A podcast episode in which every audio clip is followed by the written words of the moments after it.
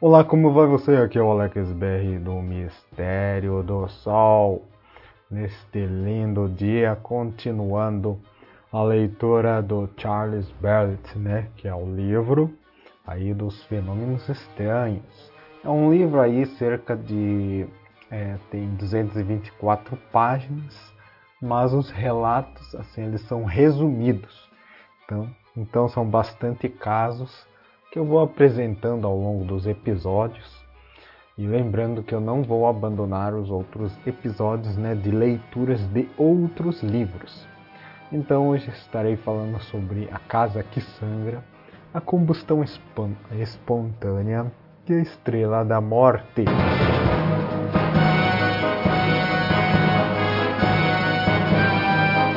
Boa Casa que Sangra.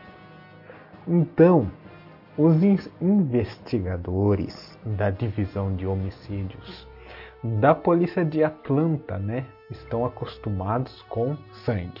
É uma coisa que eles investigam, justamente com corpos de pessoas que são mortas com armas de fogo, armas brancas e que são até mesmo espancadas, né, as vítimas espancadas.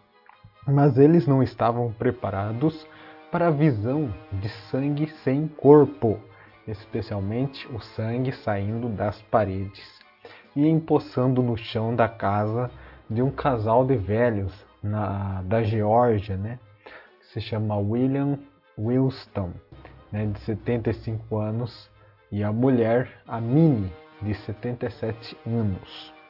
Então a Minnie Wilston notou pela primeira vez o sangue brotando do chão do banheiro como se fosse um irrigador de aspersão.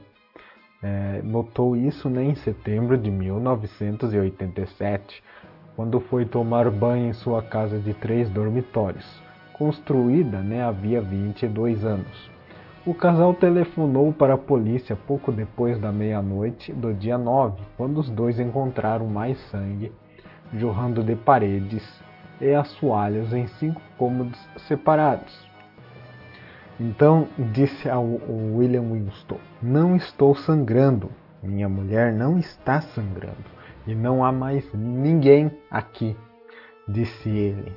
Então Wilson foram, é, eles foram se deitar, quer dizer, ele foi se deitar por volta das nove e meia da noite, é, depois de trancar as portas né, e ligar o sistema do alarme de segurança. Nem ele nem sua mulher ouviram ruídos estranhos e o alarme não foi disparado. Bom, é, existe um cara aí, o Steven é, Cartwright, né, que é um investigador, na verdade. Ele é investigador da divisão, divisão de homicídios da polícia de Atlanta. Ele admitiu que os policiais encontraram uma grande quantidade de sangue espalhada por toda a casa, mas não encontraram nenhum cadáver, quer de animal, quer de ser humano, de onde aquele sangue poderia ter saído.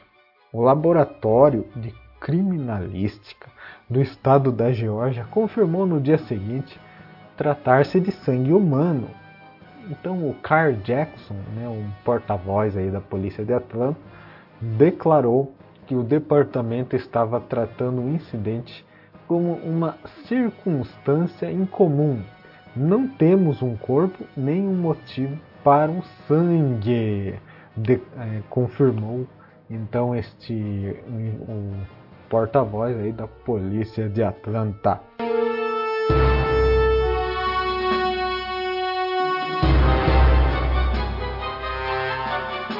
A combustão espontânea, ou seja, aquelas pessoas que pegam fogo né, sozinhas.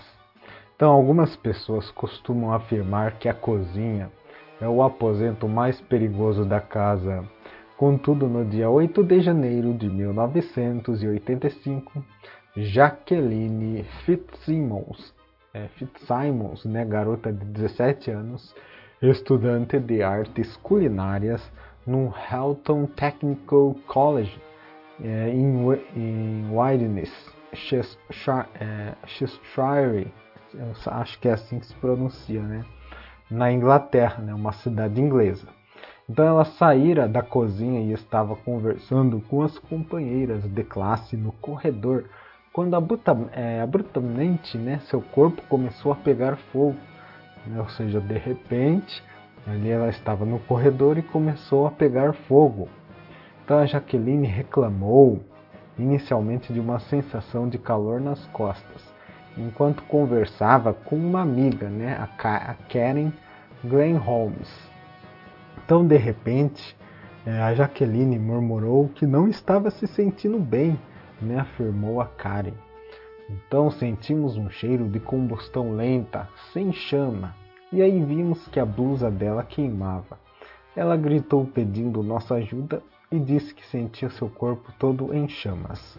Em poucos instantes, até mesmo os seus cabelos estavam pegando fogo. Está gostando do podcast Mistério do Sol? Você pode ajudar com o trabalho doando uma pequena quantia. No link da descrição deste episódio está as opções de doação. Com a ajuda estará incentivando a produção de episódios mais complexos, tradução de artigos raros e leitura de livros que você gostaria de escutar. Novidades exclusivas para o povo brasileiro em apenas um podcast. Deus te abençoe.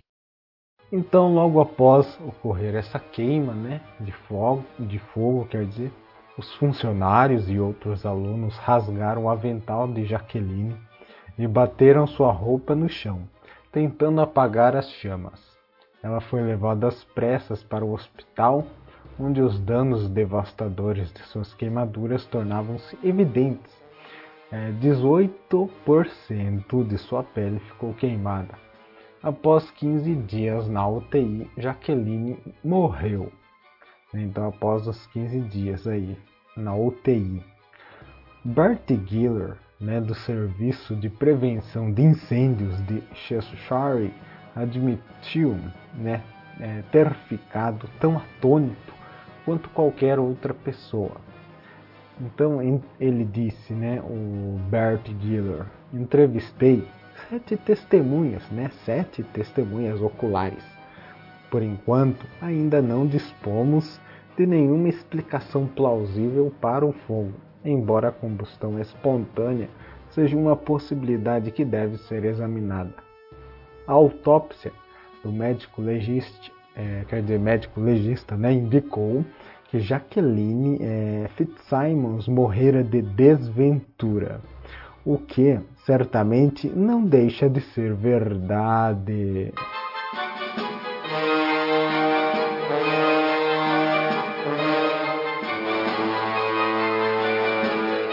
a estrela da morte. Então vamos aí ao último caso né, do livro A Estrela da Morte. Os dinossauros eles desapareceram da face da Terra há 65 milhões de anos, num piscar de olho geológico. Cerca de 165 milhões de anos antes disso, os dinossauros foram né, a espécie predominante na Terra, no mar e no ar. Há muitos anos, paleontólogos apreciam o desaparecimento dessa espécie animal, né, propondo como suspeita mais provável as mudanças abruptas né, do clima da Terra. Mas o que causou essas mudanças catastróficas? O que será? Então, uma alteração gradativa da atmosfera ou do meio ambiente teria permitido que os dinossauros tivessem tempo mais que suficiente para se adaptar. Então, a primeira pista né, de um castigo cósmico veio da colaboração de uma equipe científica composta por pai e filho né, no campus da Universidade da Califórnia, em Berkeley, o geólogo Walter Alvarez estivera estudando depósitos de, de matérias né, transportadas ou solidificadas nas proximidades, proximidades de Gubbio, né, na Itália, em 1977, quando descobriu uma jazida de sedimentos ricos em irídio, né, um metal raro, do mesmo grupo da platina que normalmente não é encontrado na crosta terrestre. Então, seu pai, é, Luiz Álvares, vencedor de um prêmio Nobel de Física, sugeriu uma explicação. Né? A explicação seria que um gigantesco objeto extraterrestre, talvez um cometa ou um asteroide, teria se chocado contra a Terra e espalhado uma imensa é, quantidade de fragmentos, fazendo chover, né, entre aspas, chover uma camada de irídio. Fósseis na argila, é, né, quer dizer, argila, né, em que o jovem Álvares encontrou o irídio, datam o depósito de 65 milhões de anos, exatamente a época da extinção dos grandes dinossauros. No entanto, né, outras extinções em massas parecem ocorrer é, periodicamente né, a cada 26, né, 26 milhões de anos, com uma diferença para menos, quer dizer, para menos ou para mais de alguns milênios. Poderia algum ciclo cósmico períodico né, ser o responsável por extinções tão abrangentes, né, inclusive que eliminou de nosso planeta o Tiranossauro Rex e seus parentes? Então, alguns cientistas acham que sim.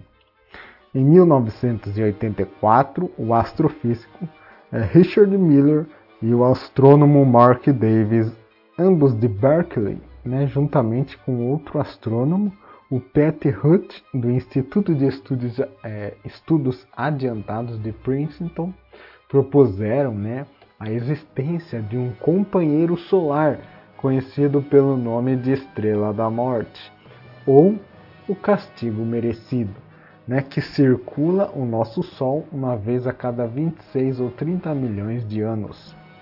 Quando se aproxima do sistema solar, o campo gravitacional da Estrela da Morte pode deslocar asteroides em sua órbita né, ou arrastar cometas em seu rastro, fazendo, fazendo né, com que eles colidam com a superfície da Terra. Se, se essa hipótese for verdadeira, o nosso Sol e a Estrela da Morte estariam vinculados a um sistema binário. Na verdade, muitas estrelas em nossa galáxia são binárias mas não conhecemos nenhuma que tenha períodos né, tão longos de revolução. Então, suas órbitas são normalmente medidas em semanas ou meses. Além disso, qualquer estrela companheira de nosso Sol seria prontamente visível. Então, Miller acredita que a estrela da morte pode ser uma pequena estrela vermelha, que dificultaria muito mais a sua detecção é, detecção né, muito difícil de ver. Então, períodos mais longos de revolução entre sistemas binários podem ser uma coisa comum também, segundo Miller. Nós ainda não fomos capazes de reconhecê-los pelo que são, né, por causa de pelo que eles são, né, por causa de suas órbitas extremas. Então, uma equipe de astrônomos lideradas por Miller por, dizer, por Miller, né, já eliminou um grande número de estrelas visíveis do hemisfério norte, classificando apenas 3 mil candidatas. Se a estrela da morte não for encontrada entre essas, de acordo com Miller, eles voltarão sua atenção para as estrelas do, do hemisfério sul. Então, nesse meio tempo, não precisamos ficar preocupados com a possibilidade de uma estrela da morte pairar sobre nós os cálculos atuais colocam no ponto mais distante de sua órbita, o que significa que ela né, só voltará dentro de uns 10 ou 13 milhões de anos. O conteúdo do Mistério do Sol é diversificado e não se compromete com o assunto apresentado, sendo um canal neutro. As opiniões de cada um devem ser mantidas para si mesmo.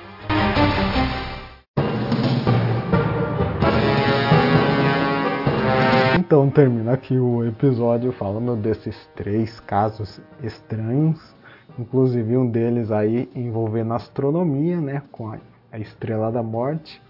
Se ela existe, onde ela estará agora? Tomara que demore anos mesmo, milhões de anos, para ela voltar e estragar um, é, uma catástrofe na Terra, né? Obviamente. E também falamos da casa que sangra sem motivo nenhum né? não existe motivo e foi confirmado que é sangue humano, né? o que é o mais estranho. E a menina ali que se incendeia né? foi é, classificada como um, um desfortúnio, ou seja, foi um grande azar dela ter morrido assim. Então fica aí esses três casos é, do Charles, quer dizer, escrito né, no livro de Charles Barrett, né, nos fenômenos estranhos. Então não se esqueça de curtir e compartilhar, tanto na página do Facebook, do YouTube, e seja em qual plataforma você estiver me escutando agora. Muito obrigado por sua atenção e até a próxima.